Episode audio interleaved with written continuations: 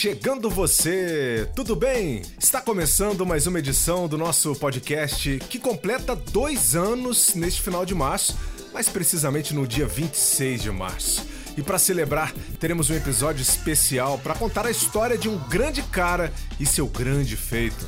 Hoje você vai acompanhar o José Ferreira, ultramaratonista aquático que se tornou o primeiro da história a nadar o trajeto de ida Leme ao Pontal e de volta Pontal ao Leme, estimado em cerca de 72 quilômetros. Ele completou o desafio em 26 horas e 32 minutos. Uma grande conquista realizada no dia 20 de fevereiro de 2021. Dividiremos esse especial nadando com José Ferreira do Leme ao Pontal ao Leme em duas partes. Vamos seguir o mantra do próprio Zé. Ele gosta de dizer: sonhe, planeje, execute. Assim, no primeiro capítulo, você conhece o nadador a fundo, sua base, seu lastro histórico como atleta, do surgimento da ideia do desafio até a sua preparação, da montagem da equipe às estratégias do nado, da última simulação no mar até o dia D. A segunda parte, a realização. Vamos nadar juntos com a história de José Ferreira e sua equipe pelos 72 quilômetros para tentarmos entender a grandiosidade do feito, se é que isso é possível. Acompanhe a partir de agora.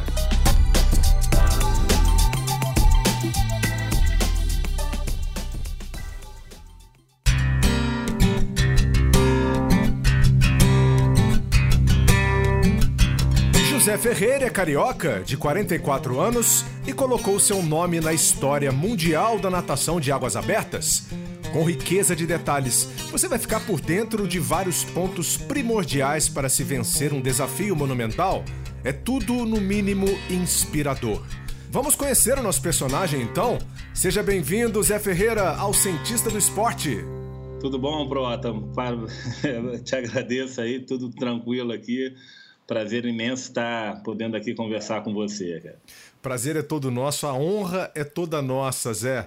A gente vai falar tintim por tintim de tudo, mas antes eu queria saber se você já tem ideia do impacto da sua conquista. Não, na verdade, eu, eu, toda hora que eu, que eu penso que, que sei, vem sempre uma, uma novidade, vem sempre um atleta, outras pessoas vêm me posicionar, vêm me falar, poxa, você é, mudou minha vida, eu estava parado ali e agora me incentivou a nadar um quilômetro, dois quilômetros, e aí eu sempre me surpreendo, porque a gente não, a gente não consegue mensurar o tamanho da exposição quando a gente faz o feito, né? Eu não sei realmente em quem alcancei, quem eu alcancei, sei que está sendo bastante gente. Cada dia sempre uma novidade, cara. Muita gente torceu por você e se sentiu parte disso tudo. Mas não vamos passar a carroça na frente dos bois, né? Vamos entender um pouquinho da sua história. Quando que a natação entrou na sua vida, Zé? Eu sou nadador desde os sete anos de idade. eu comecei a, a, nadar, na verdade, né? A, a, natação, eu gosto de dizer que a natação me escolheu, a natação me salvou em diversos momentos da vida, né?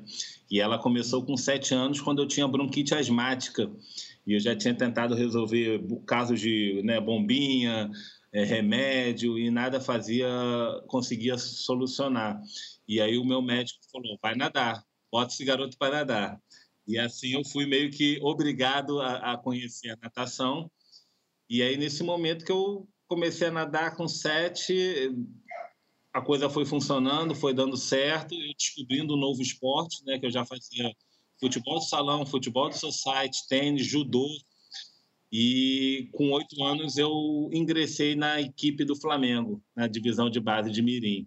E aí segui a vida, né, cara? E seguiu a vida nadando até que idade, Zé? Eu fui dos 8 aos 19 anos nadando, passei por todas as categorias do Flamengo. A equipe do Flamengo era muito grande, né?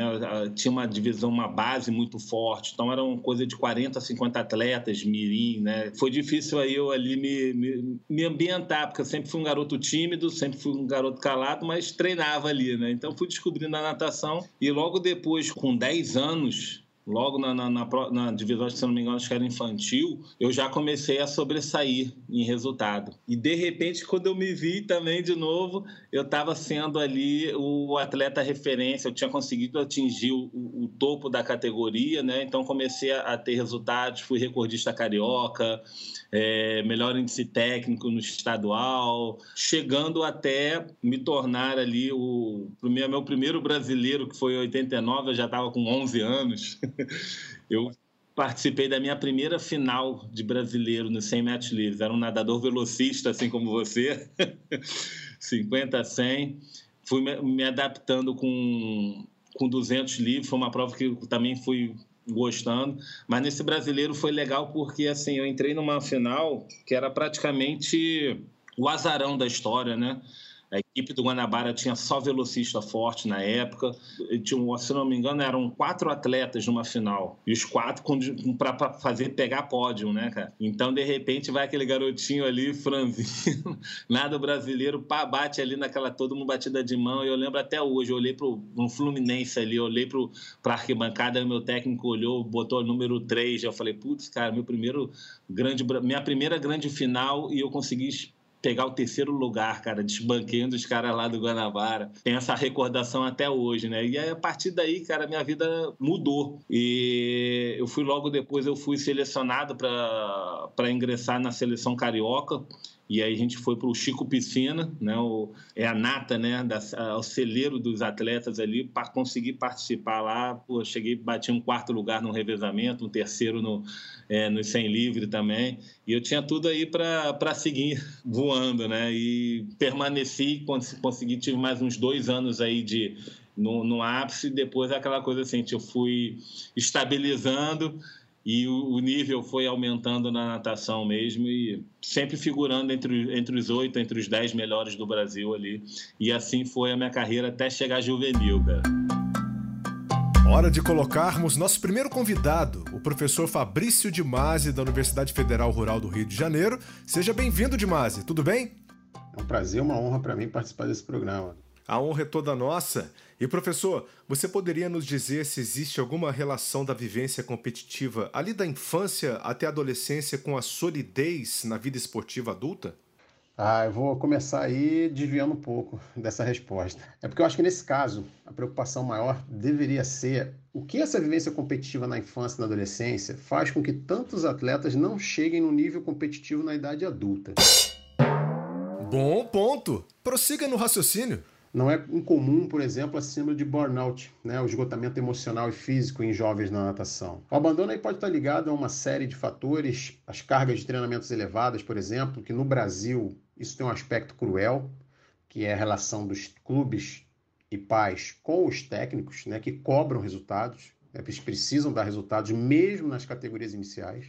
Outro ponto especulado é a estagnação de resultados que acontece ali por volta de 14, 15 anos, onde o atleta vem evoluindo ali com 11, 12, 13, a evolução melhora a técnica, vai ganhando corpo, vai se desenvolvendo, ele vai melhorando o tempo. Com 14, 15, já, essa evolução é um pouco mais lenta. Isso também pode causar ali alguma frustração e um abandono, falta de apoio financeiro, estrutural e emocional. E temos ideia de quantos chegam até a vida adulta competitiva? Um estudo brasileiro com mais de 4 mil atletas demonstrou que apenas cerca de 14% chegam na fase adulta competitiva. Não obstante, é importante a gente ressaltar que atletas que foram competitivos na infância e adolescência, mas abandonaram a natação, quando voltam a competir no Master, a diferença aí fica clara para aqueles que não tiveram uma vivência de competição em natação. E o Zé Ferreira acaba sendo o nosso grande exemplo dessa história. E a que se deve isso, professor? É, é, isso deve à importância técnica da natação. Aí, como exemplo, a gente pode né, ter alguns estudos que mostram o seguinte, que 85% do rendimento numa corrida ele é físico e 10% é, de, é da habilidade, né, da técnica e 5% da tática. Na natação, essa parte técnica ela aumenta para 35% e a física para 60%. Então esse cara lá que já teve uma vivência, quando chega lá no Master, em pouco tempo ele já volta arrebentando. Valeu, professor Dimase. Volta com a gente daqui a pouquinho. E voltando ao Zé, queria saber o que, que foi e o que, que é a competição para você como atleta, Zé.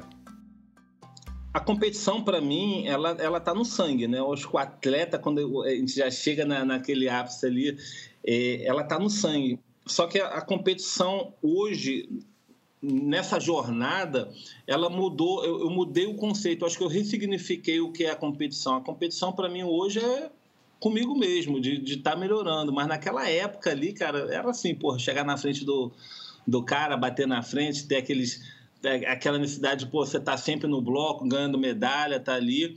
Tanto que um dos grandes adversários que eu tive na, na minha, nessa categoria de infantil aí foi o Luiz Lima, que era adversário direto, grande amigo. O sarrafo lá em cima, hein, Zé? É, o Léo Baiano, que é do Fluminense, né? Então, então eu, eu saber que hoje esses caras que foram para a Olimpíada, em algum momento eu fiz parte ali daquela, daquela da transição ali, a gente competia, a gente andava, era uma, uma geração muito boa, muito forte, né? Então isso ficou, fica na gente, não tem, a gente traz para a vida, traz para o trabalho, traz para tudo, e, eu carrego esse, esse instinto de competição assim forte aqui. Eu só procuro só direcionar para outros, para não deixar dominar muito, né? Porque isso daí realmente realmente chega uma hora que, que atrapalha, né? Muito legal, legal esse seu ponto de vista. Quando que você entrou para as águas abertas? Quando é que uh, o mar, né, ou as águas abertas te fascinaram de fato, Zé? Olha, é, essa é uma história tá, tá muito legal porque eu detestava ir nadar no mar. Desde pequeno nunca gostei. Eu gostava ali de descer jacaré ali em Ipanema, né? É, pegava as ondas ali de ressaca e tal, mas treinar no mar, ter contato com o mar, eu, putz, nunca gostei. Mas o que que aconteceu? Eu, em 2006, eu fui transferido do trabalho para Fortaleza e de repente em Fortaleza nadando pelo Master, né? Eu já não aguentava também mais ficar contando ladrilho, competição todo final de semana, tal. É, mesmo sendo prazerosa, já tava, eu falei, cara, é o mar. E o mar eu cheguei e falei, ah, 2013, provinhas de um quilômetro, um quilômetro e meio. Era o que eu conseguia nadar, que eu tinha né, a vontade de nadar. Acima disso, eu não tinha nenhuma vontade, porque eu sabia que tinha que treinar e eu tinha preguiça de treinar. E fica aqui um grande recado para o nosso ouvinte, para o nosso assinante, que tudo pode mudar na vida, né?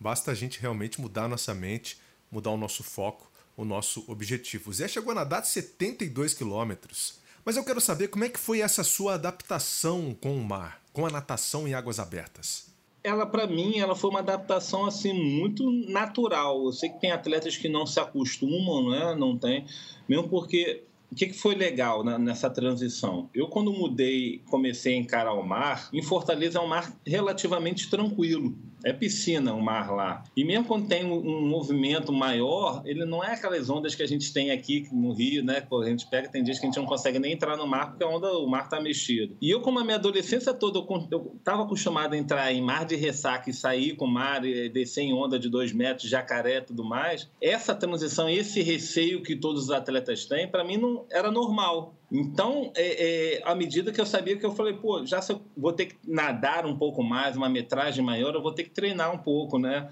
Vou começar a sair daquela minha zona de conforto. Então, eu falei, cara, chegou uma hora que eu resolvi me permitir, porque eu fiquei dois anos nadando essas coisas de provas de mil metros, de mil quinhentos, e chegou uma hora eu falei, cara, três quilômetros, vamos partir para três quilômetros as primeiras provas foram complicadas, mas sim, era uma questão de treino, não de é, adaptação ao, ao meio do mar, né? Uhum. Ah, então, para mim já estava normal, parecia assim, puxa, eu estou em casa. Fez uma boa adaptação, participou de várias provas mais curtas. E quando veio a travessia do Leme ao Pontal na sua cabeça, como ela entrou na sua vida? Eu vou voltar um pouco no tempo para você entender a conexão que eu tenho com, com, com o Leme Pontal. Eu, muito tempo atrás, né, acho que na entrada, acho que com 15, 14 anos, eu vinha muito a Barra. Eu morava no Leblon e eu vinha muito a Barra de ônibus para ver os amigos estavam morando e tal. Então, passava por aquele trecho ali direto, né? Então, eu olhava assim, puxa, cara, imagina alguém nadando aqui um dia, cara, pô, ia ser maneiro. A única, o único pensamento que eu tinha, eu falei, não vai ser eu, porque tem que treinar para nadar no mar aqui assim, tem que treinar bastante. eu não vou nessa vibe, né, cara? Não, não vai. E assim perdurou um bom tempo, né? Até o Luiz completar essa prova. Quando o Luiz fez essa prova, eu falei, caramba, olha, é possível, né?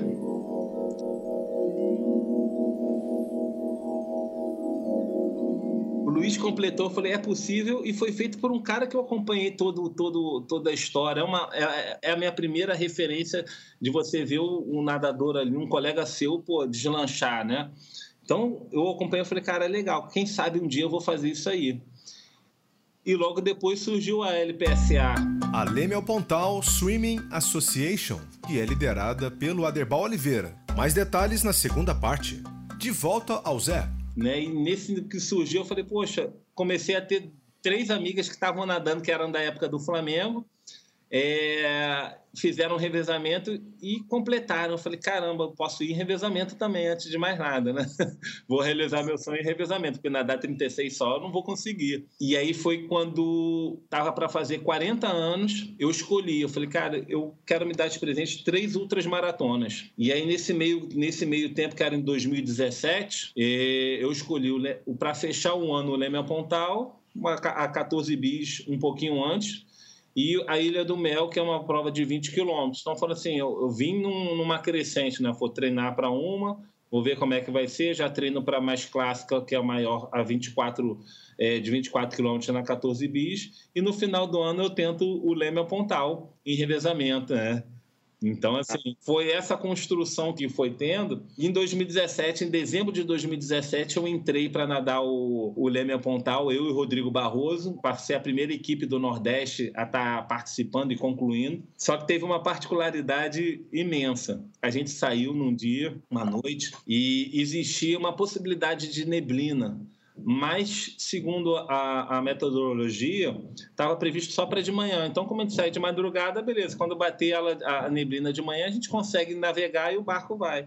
Só que a neblina bateu, a gente largou meia-noite, a neblina bateu com duas horas da manhã, a gente estava chegando ali no Vidigal. E aí, cara, sabe que a, a, aquele filme que você vê assim, eu acho que é, pô, você só para assim, o negócio fica neblina por trás, você não consegue enxergar um palmo na sua frente era isso. A gente não conseguia enxergar o Vidigal, que é todo iluminado. A, a praia, a orla, a gente não tinha mais.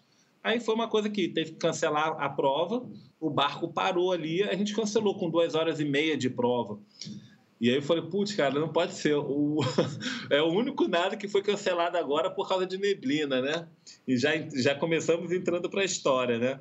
Mas três meses depois a gente voltou, em março de 2018, coincidência muito próxima aqui da data, perto do meu aniversário, a gente voltou e concluiu a prova com 10 horas e 50, né? E aí, nesse meio tempo, eu falei, eu conheci o Leme Pontal, fui apresentado o nado noturno, durante a prova eu imaginei, cara, eu estou preparado, eu treinei tanto para poder fazer o revezamento que hoje eu me sinto preparado para fazer solo. Mas um dia, quem sabe, eu volto aqui para fazer solo, né? E assim foi o meu, meu contato com o Leme Pontal, né? Assim, a gente veio construindo, tem uma construção, uma memória toda em volta dessa, dessa prova, Leblon Ipanema, até chegar nessa ideia hoje né, de, de nadar novamente, porque era o conceito, o meu objetivo é a tríplice coroa sul-americana, e aí ela entra, o Leme Pontal é uma das etapas que precisam ser feitas. Eu falei, ah, agora vamos preparar para nadar 36, né?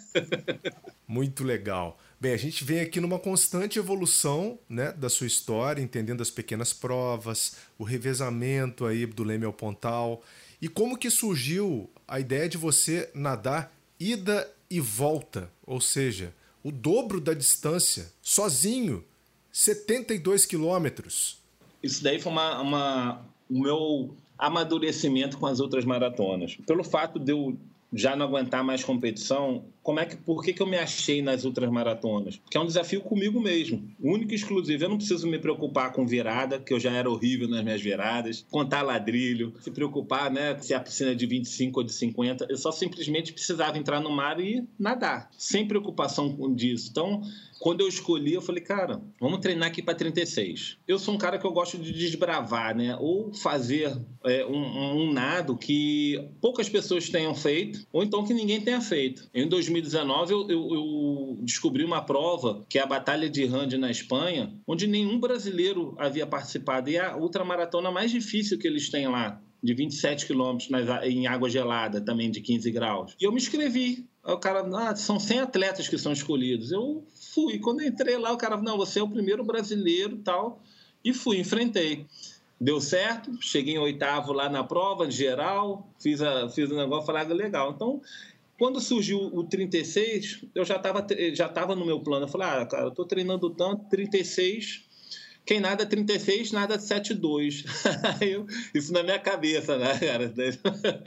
É, é, aí eu peguei pro Samir falei, Samir, Cara, estou treinando tanto que eu praticamente daqui a pouco estou fazendo 36 quilômetros em treino. Qual a possibilidade de, de você me treinar para 72? Você acha que eu tenho condições de fazer isso aí?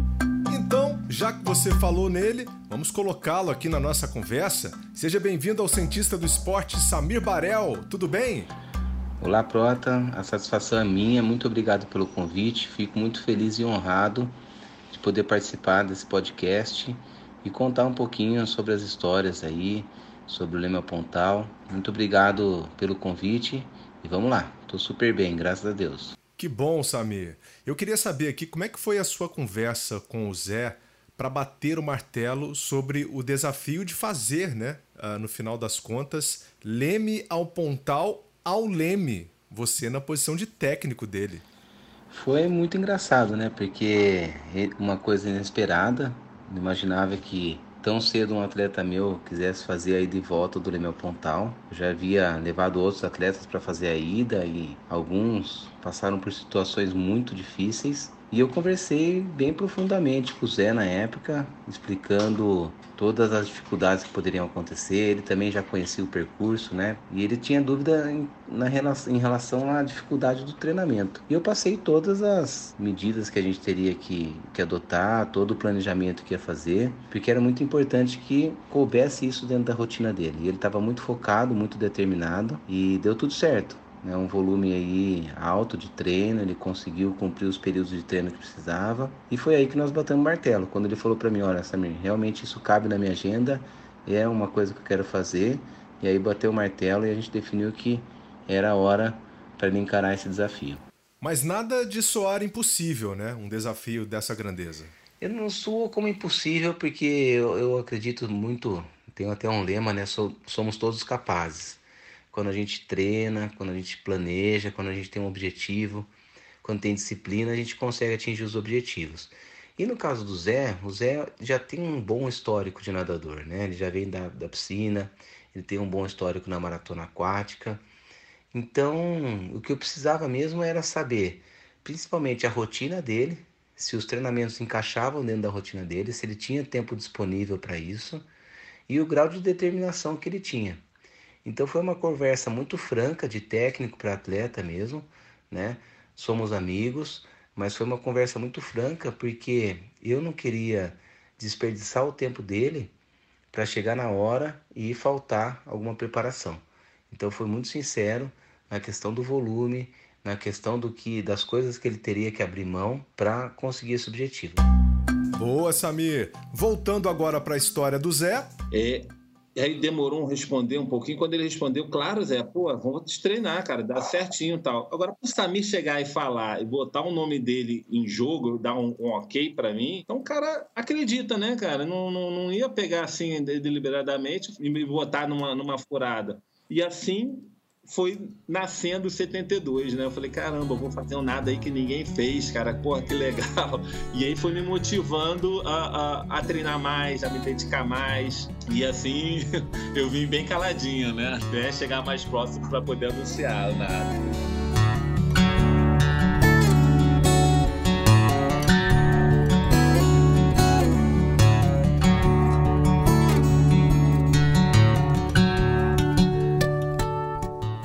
Novembro de 2019, Zé Ferreira começou seu planejamento e treinamento intensivo, o que durou cerca de um ano e três meses até o dia D. Assim, ao longo do caminho, por todo o ano de 2020, o ano mais difícil de nossa geração, a pandemia do novo coronavírus. Como é que você enfrentou esse obstáculo, Zé? É, a pandemia, é, é, é, assim como todos nós, né, eu também fui afetado, mas é, era um processo que eu já estava treinando, a minha, a me conhecendo na parte mental. É, lógico que eu tive. A gente ficou dois meses sem, sem, sem cair na água, né? Mas eu usei esses meses aqui para poder me conhecer mais. Tive contato aí com, com ansiedade, um pouquinho ali da, da depressão, as dificuldades aí, né, da, da gente poder se adaptar a um novo modo de vida, o medo, né, de todos Mas eu, nesse, nesse, nesse meio eu tive a oportunidade de conhecer a Isabel. A Isabel ela é uma, é uma psicóloga e a gente começou a fazer um trabalho de terapia. Depois a gente é, entrou na parte da, de treinamento mental né, de atletas, ela como treinadora mental. Eu estava em formação ainda na, na minha parte de, de, de, treinador mental de atletas. Então a gente foi assim, foi fazendo um trabalho em conjunto e foi construindo. Então eu falei, Isabel, ó, daqui a pouco, lá para o final do ano que vem, eu quero chegar e fazer esse projeto aqui.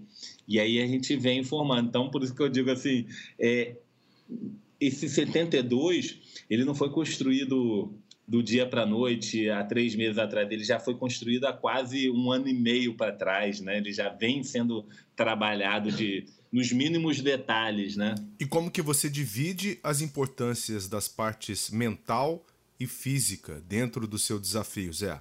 Vamos lá, a gente divide, acho que em, em, duas partes, tá? Antes do treino, antes da prova, a gente pode concentrar muito, muito no, no, no físico. Eu posso dizer que era praticamente 90%, é, 80% dedicado ao físico. Ok. Tá? Muito, muito musculação, é, fortalecimento, conhecimento aqui, da, da musculatura correta que ia me incomodar. Comecei a trabalhar pilates, yoga, toda essa, é, essa parte, né? Fora dos treinos físicos de mar e, e, e, piscina. Mas eu tinha essa porcentagem aqui de 20% que eu também treinava a minha parte mental. E ela tinha que andar em, em, em sincronia aqui com, com o físico e, e, até mesmo com o meu comportamental, né? De, de nutricionista, de cuidar que no dia da prova, eu vou te dizer, é, a gente já sabe que fisicamente eu já ia estar ali no ápice. E, uhum. Porém, na prova de uma ultramaratona, tecnicamente ali na, na, na, na, na prova, as, os técnicos, a própria Sami diz, ah, com três horas você começa a trabalhar o mental. Só que o meu mental, eu já, eu já vinha com um ano e meio, já sabia que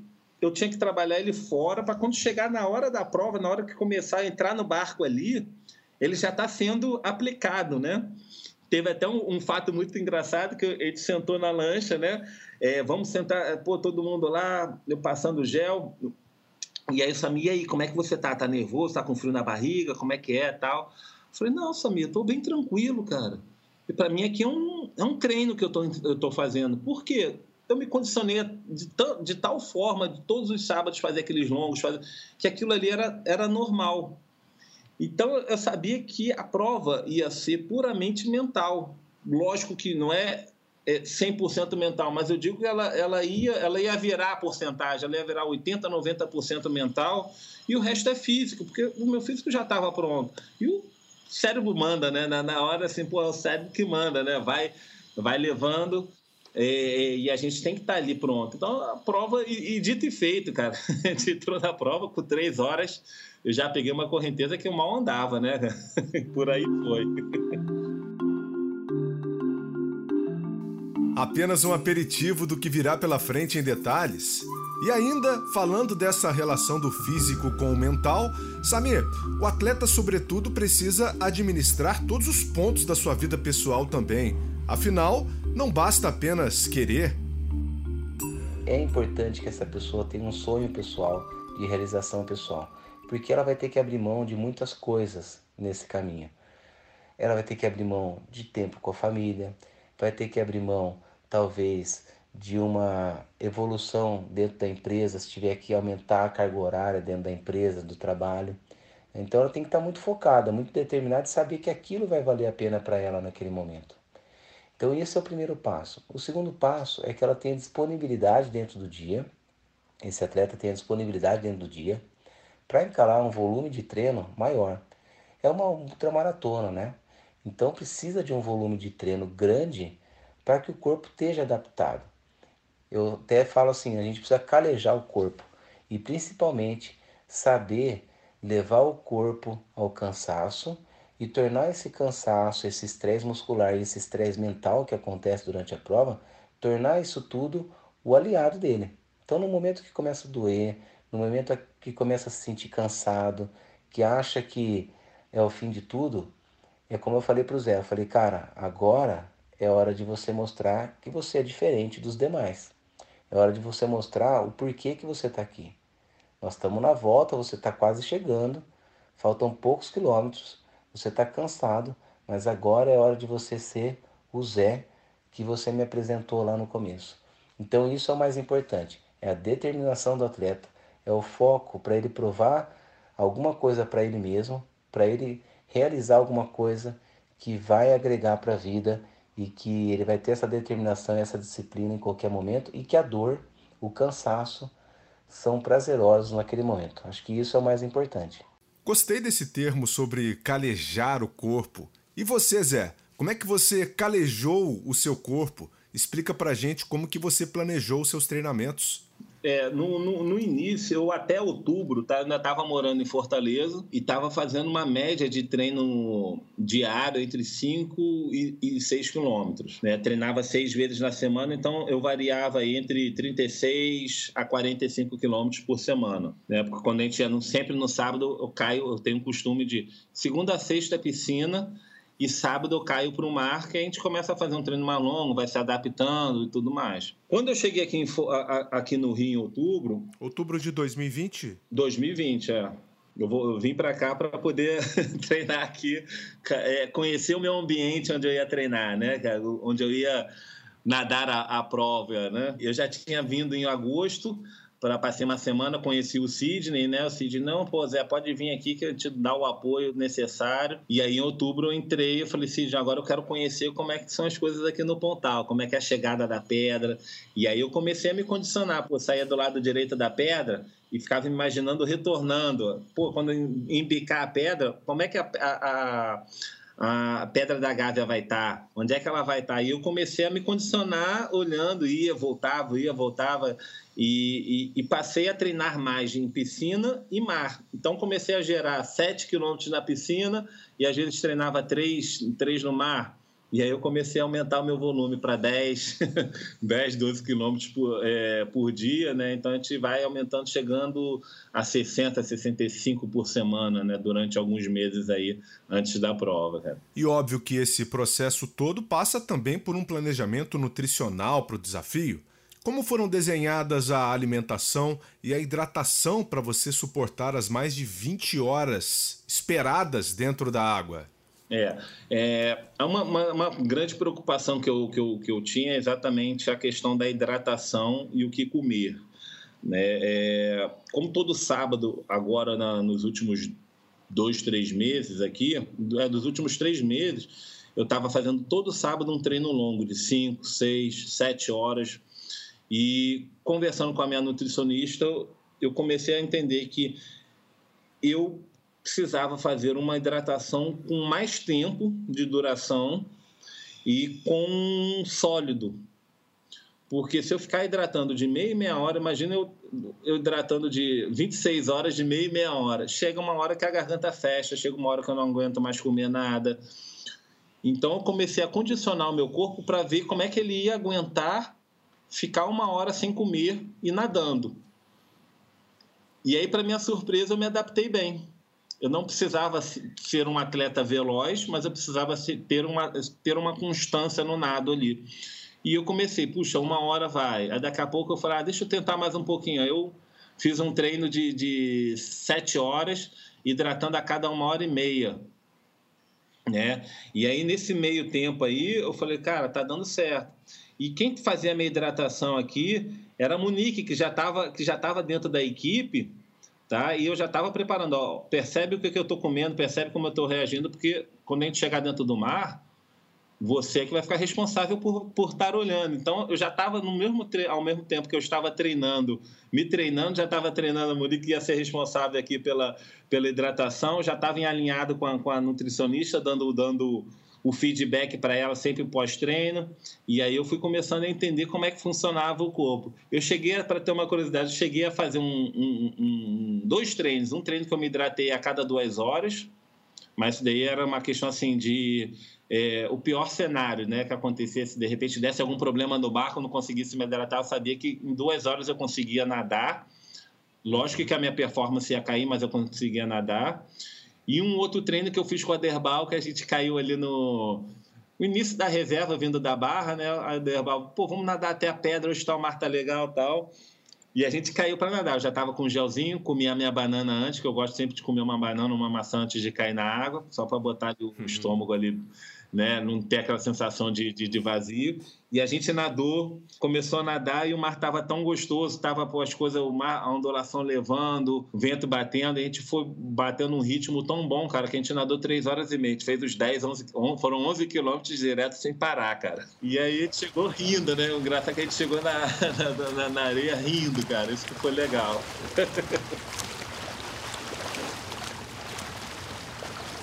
Zé Ferreira e Aderbal Oliveira rindo após 11 quilômetros é apenas mais um dia no escritório deles, mais um dia de praia. Entrando na parte final desse primeiro capítulo do nosso especial, é importante entendermos também o quanto que o Zé estudou, como que enriqueceu sua preparação com informações para superar qualquer tipo de surpresa no mar. Também quando retornei, o Aderbal me fez um convite para ser o observador da, da LPSA. Então, eu, além de nadar e treinar ali naquele ambiente, de já ter feito o revezamento, eu comecei a acompanhar os atletas da LPSA tentando fazer o Então, toda vez que eu acompanhava um atleta que vinha fazer a travessia dele e tudo mais, eu já estava estudando ali o, o mar, a região né? É, é, era muito legal porque eu sempre tive a, a, a, comecei a entender mais o que é as questões de vento, de maré. Isso daí eu realmente eu não sabia, nem, nem tinha grande necessidade de, de nunca me preocupei em entender. Já que você tocou nesse assunto, Zé, deixa eu trazer o professor Fabrício de Masi de novo aqui. Dimase, existe uma vasta ciência por trás da navegação e das correntes marítimas também, né? É, essa questão da navegação é muito importante, né? E no que diz respeito aí às correntes, maré, ventos e clima, com certeza há uma ciência para isso. Eu acho assim desejável que o nadador tenha uma boa noção, ou pelo menos o seu técnico e a equipe de apoio, né? Que é, ultramaratona não, não é viável sem uma equipe de apoio. Então esse conhecimento ele deve, ele é desejável é, para o nadador, mas obrigatório aí para a equipe de apoio. É, um nadador que irá percorrer assim, uma grande metragem, passar muitas horas na água, como é o caso do ultramaratonista, ele vai enfrentar situações diversas, né? Porque vai pegar correntes, vai pegar mudança de temperatura, vai pegar maré, então isso tudo tem que ser muito bem estudado. Então, o conhecimento desses fatores são cruciais aí para um bom desenvolvimento da prova. Eu, particularmente, gosto de conversar com os pescadores da região, nativos da região, essa aí, essa ciência não falha, tá? Vai por, por experiência própria. Muito bom. E que tipo de dica que você poderia nos dar também sobre orientação no mar, professor?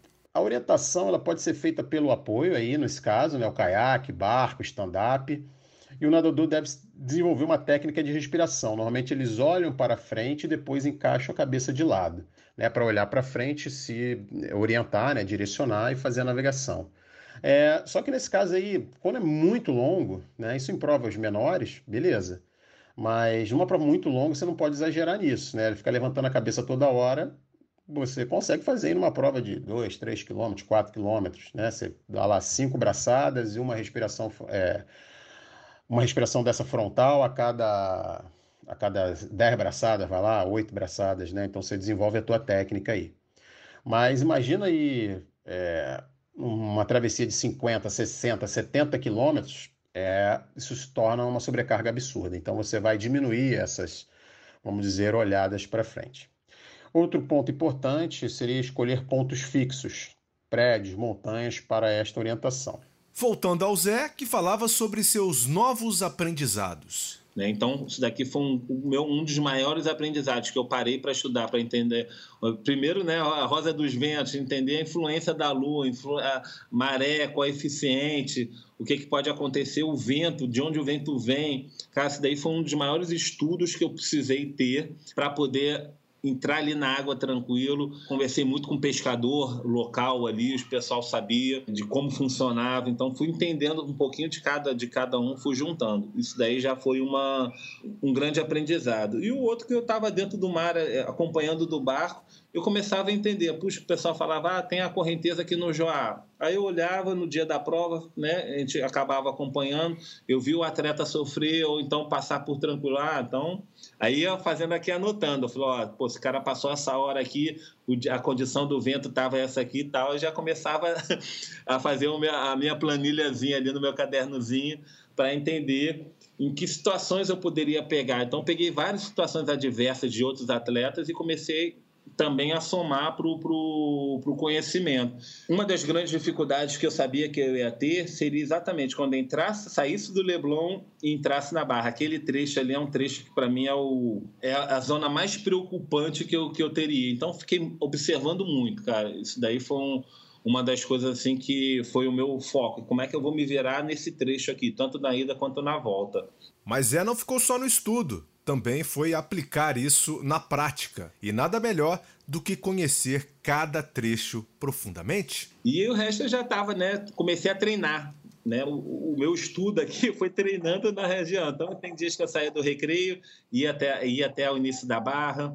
Tem dias que eu saía da barra, voltava ao recreio. Ou às vezes eu fazia o bate-volta nadando 20, 25 quilômetros nesses longões. E aí foi uma coisa que foi começando a acostumar. Eu, eu nadando em direção à Pedra da Gávea. Tem, são várias, vários fatores, né, vários dias de trechos que eu fui treinando, estudando como é que eram as variações em determinadas horas do dia. É, Leblon, eu fiz um, cheguei a fazer um treino do Leblon até o Leme. Depois eu, eu nadei com Copacabana. Então, eu, fiz questão de nadar em cada trecho que eu poderia dar da prova chegando até um dia que era uma programação de um, de um nado de 12 horas, que seria o meu último longão, para dizer assim, cara, faz porque você agora está pronto. E para chegar nesse ponto, o técnico também precisa conhecer muito bem o seu atleta, não é, Samir? Sem dúvida, sem dúvida é fundamental que a gente conheça o atleta. E aí as pessoas sabem, eu sou técnico do Zé, eu tenho minha assessoria, faço treino online com, com o Zé, assim como com outros atletas, são 186 atletas que a gente tem na assessoria, mas mesmo à distância, eu conheço muito atleta, os atletas. Por quê? Porque a gente se comunica de uma maneira, às vezes até mais intensa do que pessoas que eu vejo no dia a dia. Às vezes a pessoa que está no dia a dia, ela não comenta do cansaço dela, ela não comenta do de como ela está se sentindo na água o assunto acaba sendo outro, né? A gente acaba entrando no, no assunto do cotidiano, no, no, no Covid que está acontecendo, ou no problema de trabalho, enfim, já com os atletas online, eu acabo entrando no assunto específico, que é a natação. Então, o conhecimento que eu tinha do zero é muito grande. E durante essa preparação, a gente conversou muito, muito mais do que a gente já conversava. Ele me mandava as dúvidas, montou o grupo com a nutricionista e com a psicóloga dele a gente se conversava no grupo, os treinos que ele fazia, ele me mandava cada treino, principalmente os treinos longos, né? São treinos mais específicos. Então, assim, eu passei a conhecer o Zé, mesmo à distância, eu passei a conhecer o Zé diferente e principalmente o Zé determinado. Eu via que ele estava determinado. E um dos treinos que ele sofreu muito, ele não completou, era um treino de 12 horas, ele fez 9 horas e meia, 9 horas e 40. Eu senti que aquilo na cabeça dele não estava fazendo bem. E aí na hora eu entrei em contato com ele, liguei e falei, cara, é isso aí, não tem problema nenhum, você cumpriu o que tinha que cumprir, não deu as 12 horas, isso não é um fator que, que vai te prejudicar no dia da prova, fica tranquilo que a periodização prevê isso. Então assim, conhecer o atleta, entrar em contato e falar as palavras que ele precisa em certos momentos, que são palavras duras às vezes, para manter motivação, e palavras de motivação para que ele cresça novamente e continue. Então, conhecer o atleta é fundamental. É como um filho que, que a gente acompanha e na hora da prova ali a gente acompanha mais de perto. Vamos deixar o Zé contar para a gente então como é que foi esse último treino simulado, Zé Ferreira. A ideia era para nadar à noite, para vivenciar o, uh, os momentos à noite, o amanhecer e, e voltar, né? Que era nadar seis horas e voltar. Só que nesse dia a maré, o, o barqueiro falou, cara, o melhor horário para a gente sair é seis da manhã também, que tem visibilidade, dá para a gente ir tranquilo. Só que aí nesse dia é aquela coisa assim, você não é, é, se você não estudar e tiver o conhecimento certo de como funciona a maré, você você até faz, mas você vai sofrer mais, né? Se for daquela, ó, oh, não, vamos embora, só arrumar, botar óculos tu e cair na água e nadar, cara, você passa uns um, poucos bocados. E foi assim que eu, eu aprendi, que eu aprendi na dor, né? Que nesse dia, quando ele falou, cara, vamos nadar seis horas, eu falei, não, legal, olha, ó, vai bater um sudoeste, vai te ajudar, vai te ajudar na volta, mas pode ser que você tenha, eh, tenha alguma dificuldade, mas tá tudo dentro de um, de um controle. Então eu nadei, a ideia era nadar seis horas saindo ali do Leme e voltar seis horas. Só que seis horas, a minha programação era, cara, em seis horas dá dá para mim chegar tranquilo ali até é, passar ali do Joá, entrar na barra, né, e, e voltar. Só que nesse dia, cara, a água estava 19 graus, oscilando entre 18 e umas rajadas de, de 17 graus ali. É, eu caí, eu caí assim, eu não caí focado como eu poderia ter caído, eu não estudei tanto quanto eu deveria. Então, assim, foi aquela, aquele pior cenário que você poderia ter, né? Eu falei, água gelada, você, você tá ali, de repente, por tanto tempo, não olhar as condições do mar quando começar a bater, porque era meio-dia, virar, ia virar a corrente, né? Então, eu fui nadando, beleza, primeiro, primeira hora, 5 quilômetros, pô, tava dentro do esperado, saí lá em Ipanema, quando na segunda hora, na segunda, primeira, é, na segunda hora, eu falei, pô, quero já tá chegando ali no Leblon, aí nesse meio tempo eu já comecei a pegar uma corrente que eu não senti, corrente contra, a água, já comecei a sentir água fria. Quando entrei no Vidigal, chegando no São Conrado, aí começou o, o, o pesadelo, né? Porque bateu uma correnteza, e não só uma correnteza contra, como começou a bater o sudoeste, que é o vento que, para quem está indo para o Pontal, é o vento contra, é o vento na cara. Então, eu já estava com a correnteza contra e o vento, e o vento contra. Então, para você ter uma noção, eu estava ali para atravessar São Conrado. São Conrado tem uns, uns dois, dois quilômetros e meio, três, para poder chegar no Joá. Fiquei duas horas e meia contra e não saía do lugar. E dando e, e tiro, né? Força. Pá, pá. E aí bateu cinco horas e meia. Cara, não dá mais para nadar aqui. Aí o pessoal do barco, a Monique estava ali de frente, chegou assim: não, nada mais meia hora e a gente volta. O próprio barqueiro, que também foi o barqueiro que estava nos 72, ele falou: Zé, nada meia meia hora aí, cara, completa as seis e a gente volta. Eu falei: tá, aí nadei mais meia hora, consegui chegar na subida ali do, do viaduto ali do elevado, não avancei mais, e aí eu já estava com frio tremendo, já estava, o corpo já estava, eu já não conseguia mais bater perna, minha perna estava tremendo, eu já estava começando a reclamar, reclamar de frio. Tudo que podia dar errado deu naquele dia. Mas quando a gente começou a voltar, eu mesmo reclamando, me sentindo frio, me tremendo, tudo mais, o trecho que eu fiz em seis horas, eu fiz em três. E eu chegando no Leme, eu ainda lembro que a gente parou no barco, e eu parando no barco, eu falei, o pessoal, e aí? Eu falei, não, não, não, eu quero subir, eu quero subir. E, e, e aí tanto o barqueiro como o Monique chegou, cara, falta mais pouco, nada mais um pouquinho mais à frente ali, que você vai, e a gente sobe, que é onde a gente largou, na pedra do Leme. Eu nadei mais um pouco, tive dificuldade para subir, porque o, o, frio já tinha travado a minha perna, já tinha. Meus dedos já estavam um pouquinho já travados. E eu olhei, cara, subi. Quando eu subi, botei o casaco, deu 10 minutos, eu me aqueci. A, a minha, o meu primeiro pensamento é foi o seguinte: eu podia ter nadado mais. O corpo esquentou, eu, eu desisti. Aí eu percebi o poder da, da de você estar preparado mentalmente para nadar para ter nadado, entrado num treino daquele. E tudo isso vivido num treino? E a marca que isso deixou em vocês é? E aí foi o meu gatilho. Eu falei, cara, nunca mais quero ter essa sensação aqui de, de desistência, de você poder é, literalmente perder para minha cabeça, cara. Um simulado fundamental para o que viria pela frente. Quanta experiência acumulada, planejamento, foco e dedicação. Neste primeiro capítulo da série, podemos compreender um pouco de toda a preparação que antecedeu o desafio. Na próxima semana, você vai acompanhar a última parte dessa história com tantos outros personagens que fizeram parte desse momento histórico. Nadando junto com José Ferreira, do Leme ao Pontal ao Leme, aqui no Cientista do Esporte. Lembro que você nos encontra nos aplicativos de podcast como Spotify, Apple, Google, Castbox e tantos outros. Assine, avalie nosso trabalho e venha fazer parte da nossa comunidade. Siga-nos no Instagram, arroba o Cientista do Esporte. Até o próximo. Vida longa aos cientistas!